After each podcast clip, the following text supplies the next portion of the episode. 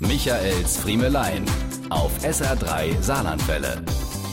Ich bin kein großer Freund von Urlaubsbekanntschaften. Genauso wenig wie ich im Urlaub jemandem aus der Heimat begegnen möchte, bin ich scharf drauf, zu Hause jemanden aus dem Urlaub anzutreffen. Aber es gibt eben Urlaubsbekanntschaften, die sind nur schwer abzuschütteln. Die kommen gleich mit, wenn man nach Hause fährt und bleiben dann länger, als einem lieb ist. Gerade erst letzten Samstag bin ich unsere Mitfahrer aus dem Sommerurlaub vom letzten Jahr losgeworden. Der Sand vom Strand im Kofferraum und unter den Fußmatten.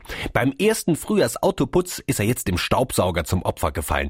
Irgendwie aber auch schade, denn wie oft hat er mich sentimental berührt, wenn ich eine Sprudelkiste in den Kofferraum gestellt habe. Wie häufig habe ich mich von ihm im grauen Herbst oder nasskalten Winter an einen warmen Sommertag am Meer erinnern lassen. Aber ich will nicht traurig sein, denn ab jetzt sind es die Erinnerungen an den Winter, die mich beim Öffnen der Kofferraumklappe im Frühling und kommenden Sommer begleiten werden. Denn den Sand, den habe ich endlich rausgekriegt.